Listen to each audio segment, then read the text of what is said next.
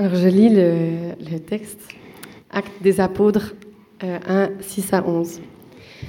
Ceux qui s'étaient réunis lui demandaient, Seigneur, est-ce en ce temps-ci que tu vas rétablir le royaume pour Israël?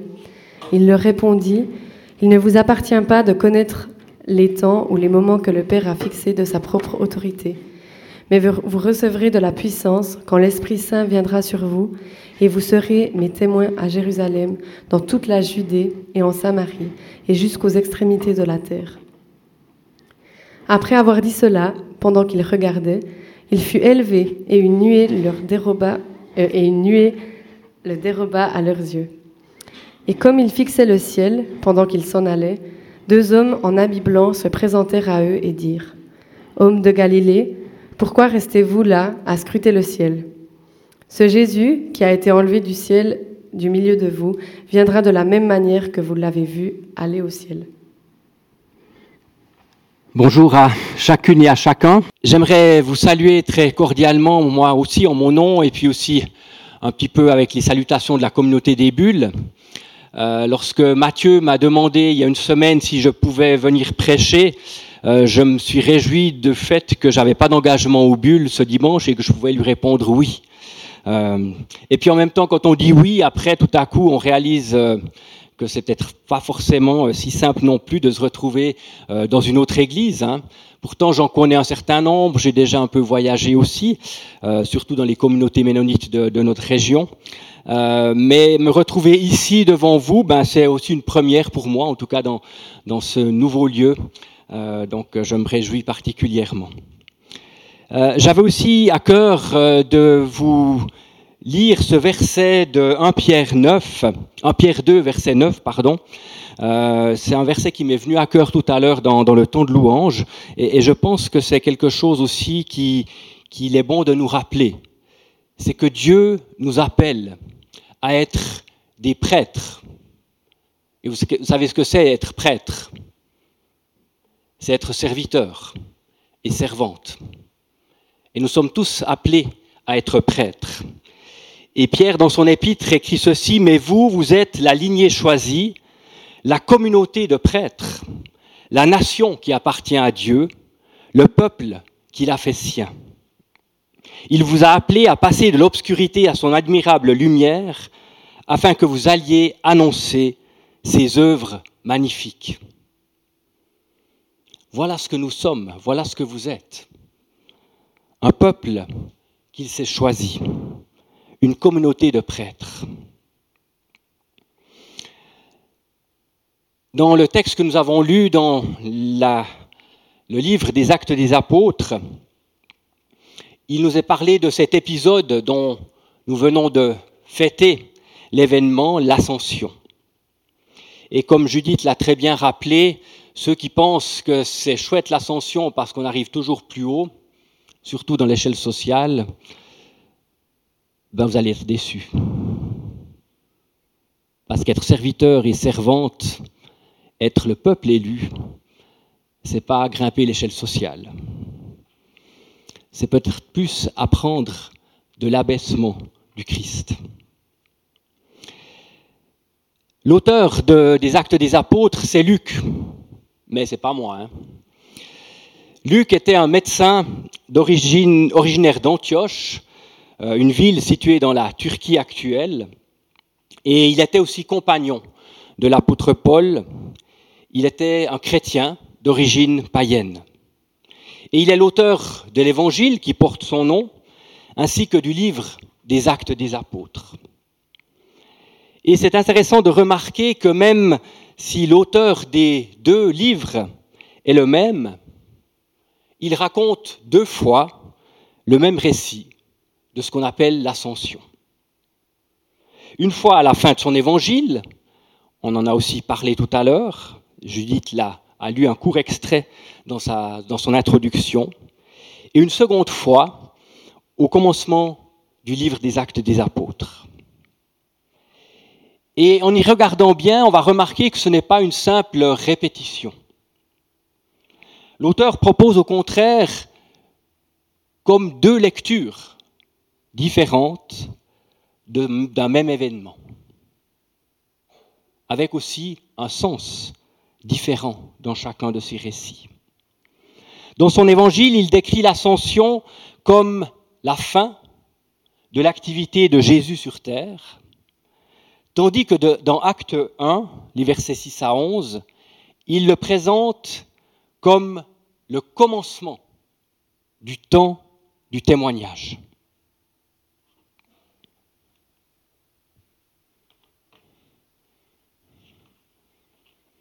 Et si nous regardons les deux textes côte à côte, nous voyons bien ces deux différentes lectures d'un même événement.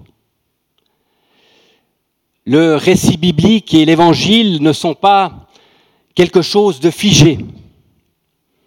Un même épisode se laisse lire de différentes manières et apporte une diversité d'angles de vue et d'interprétation.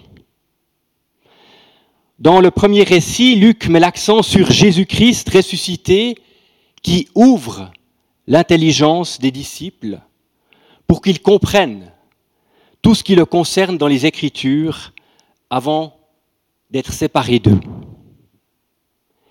Et dans celui des actes, Luc souligne la dernière question des disciples.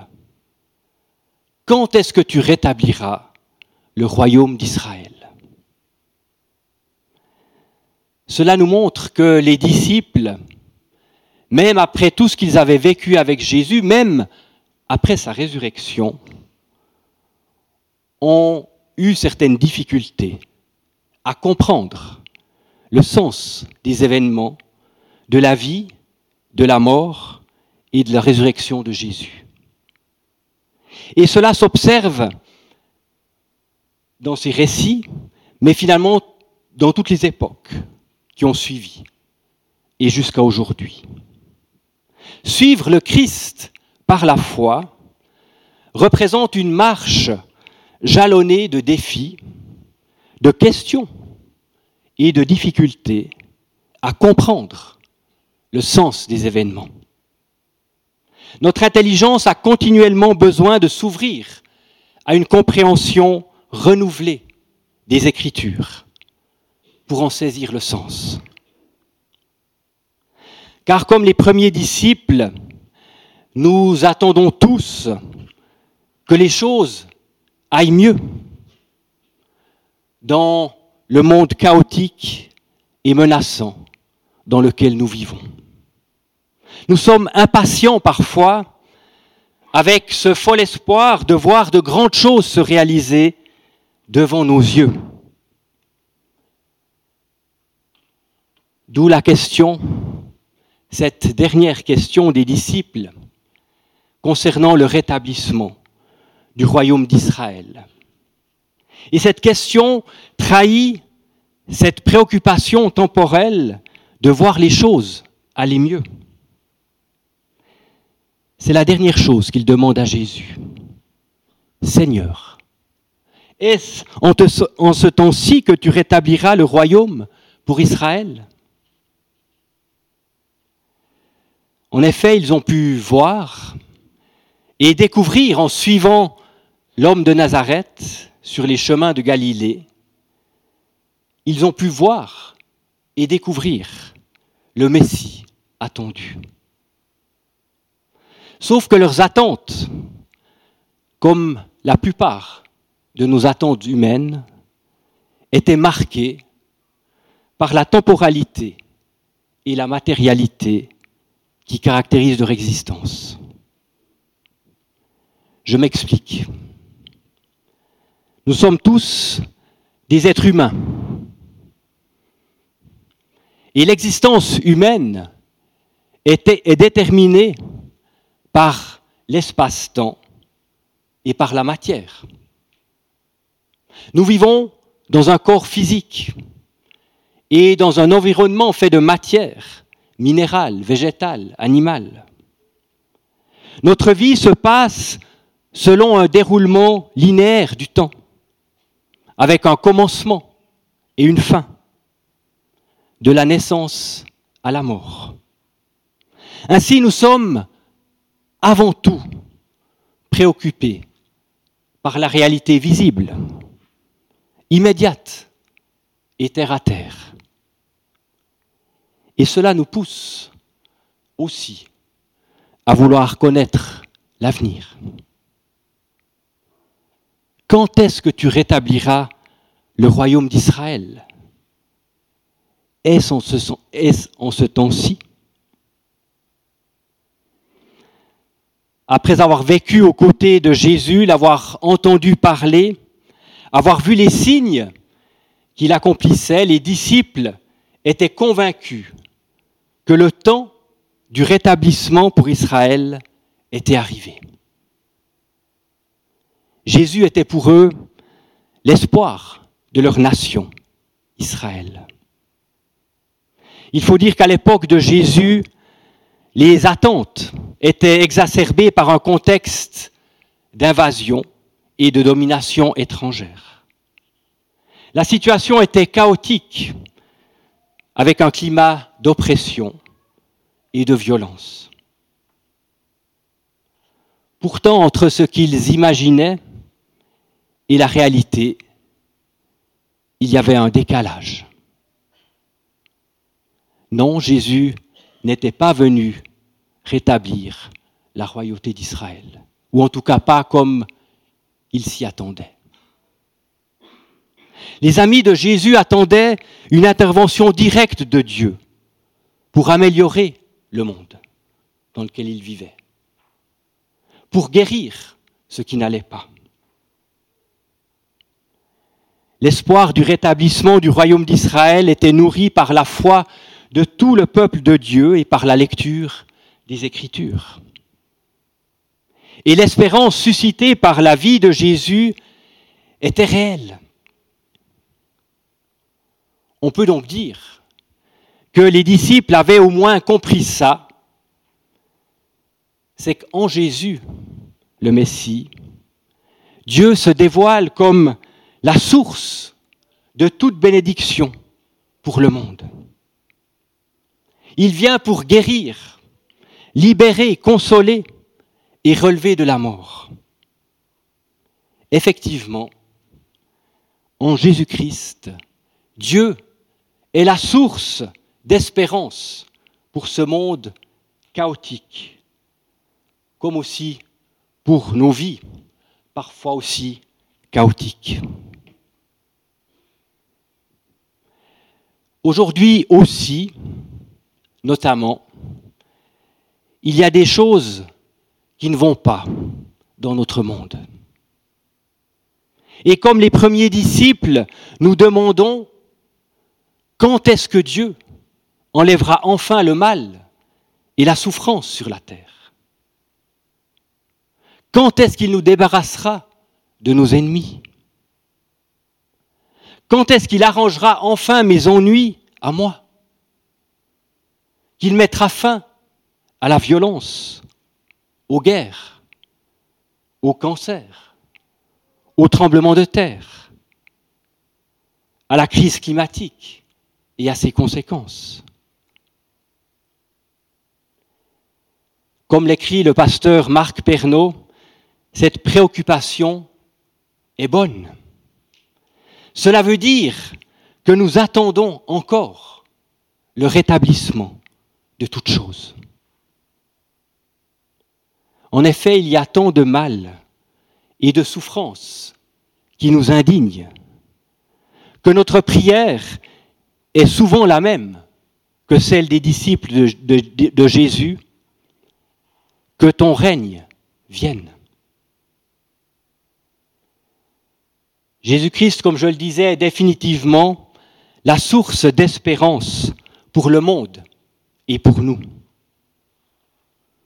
Mais si Dieu est une telle source de bonheur et de vie, comment se fait-il que tant de mal subsiste encore dans le monde? Et la réponse en deux points de Jésus à la question des disciples est éclairante pour nous aussi. Tout d'abord, Jésus les met en garde. Il ne vous appartient pas de connaître les temps ou les moments que le Père a fixé de sa propre autorité. Le rétablissement de toute chose est effectivement une question de temps. Mais Dieu est seul gardien du temps et il fixe les moments. Et Dieu lui-même donne à un chêne le temps de pousser. Il ne le fait pas en zéro seconde. En regardant la terre et la nature, on découvre que le Créateur est une prodigieuse source d'évolution, mais que toute évolution prend du temps. Jésus nous dit que Dieu n'est pas indifférent à la souffrance du monde et à toutes ses injustices. Il y travaille activement. La vie, la mort et la résurrection de Jésus sont la pierre d'angle, la fondation du nouveau monde à venir. Mais la Bible nous dit que la création tout entière est encore en évolution et qu'elle gémit, car elle passe par les douleurs d'un enfantement qui dure encore. C'est vrai qu'il reste encore du chaos, des choses qui ne sont pas conformes à la volonté de Dieu. Il est donc bon de prier dans la confiance que ton règne vienne, que ta volonté soit faite, sachant que Dieu y travaille. Même si nous, ne savons rien du temps et des moments du renouvellement de toute la création.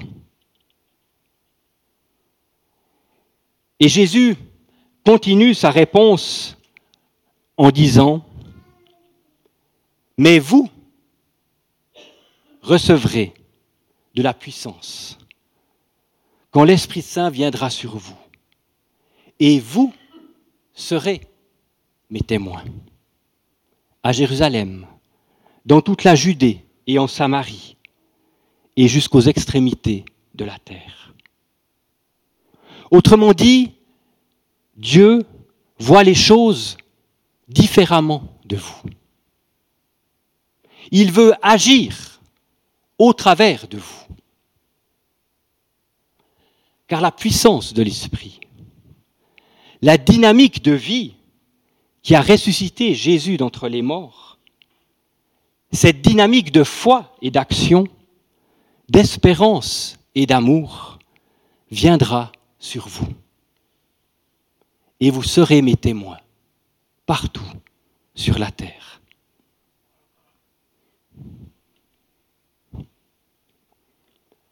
L'ascension est non seulement la conclusion de l'activité de Jésus sur terre, avec son absence le rendant invisible à nos yeux, elle est aussi et surtout le commencement du temps du témoignage.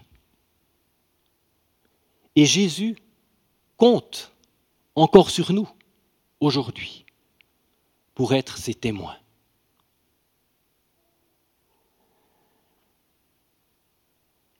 Le mot témoin en grec est le même que celui qui a donné martyr en français. Cela nous renseigne sur le genre de témoin que nous devons être. Quelqu'un qui persévère jusqu'à la fin, qui va au bout de ses convictions et de sa confiance en l'amour de Dieu, qui sauve même face à l'adversité, qui cherche continuellement à être vainqueur du mal par le bien. C'est cela, être témoin du Christ. Et j'ai emprunté cette illustration de la lapidation d'Étienne, une œuvre qui est visible à la cathédrale Notre-Dame de Paris, quoi qu'elle est en travaux actuellement, mais pour rappeler que très vite, après l'ascension et Pentecôte, nous assistons à la mise à mort du premier témoin martyr, Étienne. C'est aussi cela, être témoin du Christ. C'est être vainqueur du mal par le bien. Pourtant, comme les disciples, il nous arrive d'attendre avec impatience que Dieu fasse triompher le bien dans le monde. Mais nous attendons trop souvent en disant que fait le Conseil fédéral? Que fait le gouvernement? Autrement dit, c'est la faute à machin. Il n'a qu'à faire ça. Tout en restant les bras croisés, sans lever le petit doigt pour faire avancer les choses. Être témoin de Jésus, c'est être complètement engagé avec Dieu, dans ce monde, dans la lutte pour le bien, par la puissance de son esprit. Il est la source d'une prodigieuse dynamique de transformation qui se développe progressivement.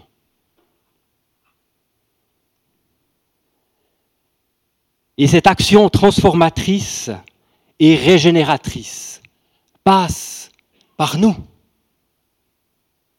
Le règne de Dieu n'est pas à attendre autour de nous, dans les structures sociales et politiques de la société.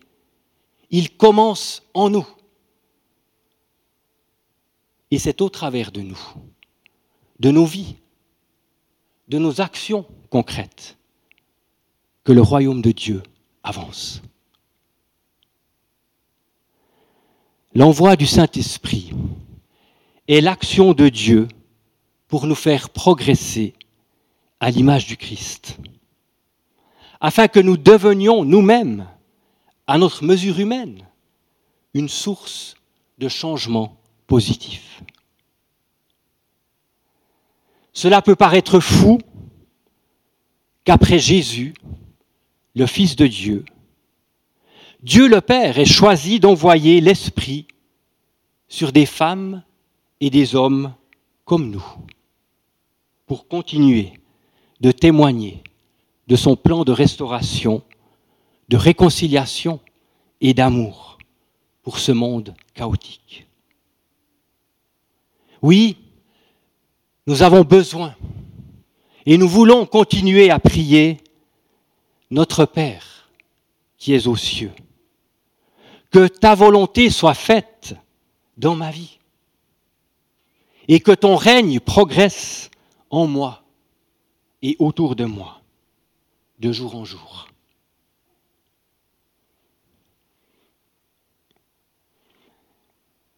J'aimerais vous parler maintenant d'un témoin. Il y en aurait des milliers. J'en ai choisi un ce matin. Un témoin qui est inspirant pour moi. Pas qu'il soit particulièrement bon, fort ou je ne sais quoi, mais parce que par sa vie, je découvre quelque chose de ce que signifie être témoin du Christ. Ce témoin, vit dans un contexte bien différent du nôtre. Il vit aux États-Unis.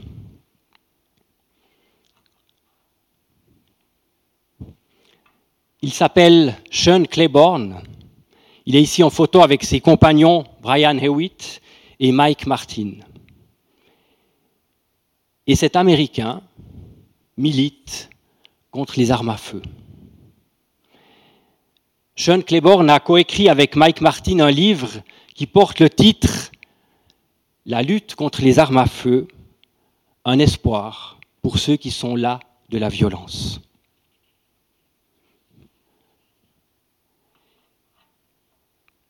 Et j'ai repris ici une citation de Sean Claiborne qui dit, lorsque nous demandons à Dieu de déplacer une montagne, il se peut qu'il nous donne une pelle. Lorsque nous demandons à Dieu de déplacer une montagne, il se peut qu'il nous donne une pelle. John Claiborne est né en 1975 dans le Tennessee, aux États-Unis. Il est un militant chrétien, un auteur aussi, et aussi quelqu'un qui vraiment incarne quelque chose de cette bonne nouvelle de Jésus-Christ, dans son contexte à lui.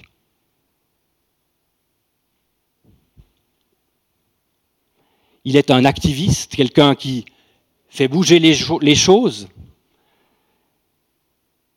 un activiste pour la non-violence et aussi le service aux pauvres.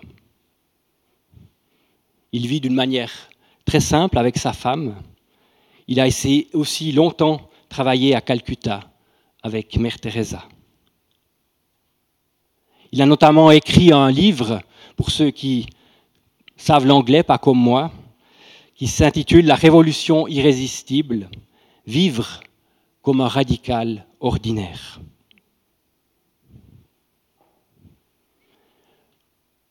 Sans du tout vouloir le mettre sur un piédestal, je sais que cet homme est pour moi une source d'inspiration.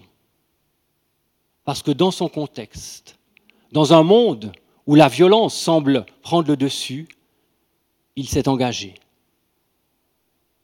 Et vous voyez sur cette image Brian et Mike qui tiennent une petite pioche dans leurs mains. Et l'idée géniale qu'a eue Sean Claiborne, c'est de rassembler les armes qu'on lui amène, il les fond et il en fait des outils de jardin.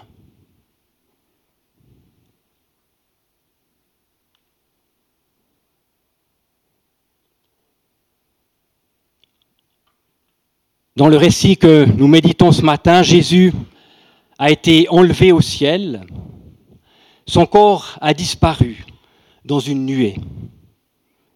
Et les disciples garde les yeux fixés dans cette direction. Il reste en quelque sorte scotché au souvenir de cet homme, Jésus, qui leur a fait découvrir ce qu'est le royaume de Dieu. Et dans un sens, c'est positif de se focaliser ainsi sur le Christ. Mais là encore, Dieu vient pour les pousser plus loin.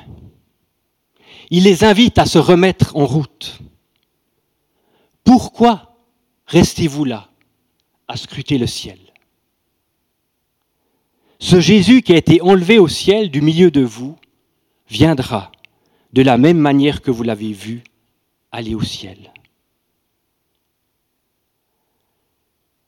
On peut remarquer que dans le texte original en grec, le texte ne dit pas que le Christ reviendra, mais qu'il viendra. Cela nous montre que nous ne devons pas attendre un retour en arrière. C'est une nouvelle forme de présence de Jésus qui viendra dans notre vie présente. Nous n'avons donc pas à fuir ce monde pour rencontrer le Christ. Il viendra de la même manière que vous l'avez vu aller au ciel. Cela veut dire qu'on peut comme rembobiner la bobine du film. Jésus-Christ est allé au ciel. Cette dimension invisible et spirituelle où Dieu réside. Il viendra donc du ciel. Il vient maintenant de notre dimension spirituelle. Il vient de notre foi et de notre prière. Il vient et il se retrouve là où il était au début.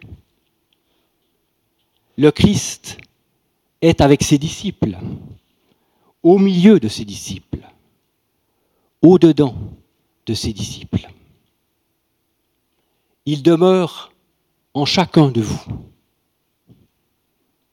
comme l'Esprit sera donné individuellement à chacun à la Pentecôte. Pourtant, aucun, aucune d'entre nous n'est la totalité du Christ. Vous êtes le corps de Christ, chacun pour sa part. Nous avons donc besoin de nous unir, de nous réunir pour prier, pour demander à Dieu, pour échanger nos points de vue différents. Et c'est comme ça que nous avancerons. La présence du Christ par son esprit est donc à la fois très individuelle, très intime, comme un souffle qui nous anime, comme un cœur qui nous permet d'aimer et d'espérer. Mais le corps du Christ, c'est également l'Église, dans la richesse de nos personnalités différentes, de nos théologies, de nos histoires différentes. Et c'est là que le Christ vient. Maintenant donc, ce sont nos mains qui sont les mains du Christ qui peuvent servir les autres. Ce sont nos bouches qui peuvent annoncer la bonne nouvelle de l'amour de Dieu manifesté en Christ. Ce sont nos yeux et nos cœurs qui peuvent voir les besoins des autres, leur grandeur aussi, leur soif de salut. Et c'est notre foi, notre foi au Christ qui nous relie à Dieu et à notre prochain, qui est active par l'Esprit. Oui, éternel notre Dieu, nous voulons aller en nous attendant à ton Esprit qui veut insuffler en nous une dynamique de vie pour le monde. Amen.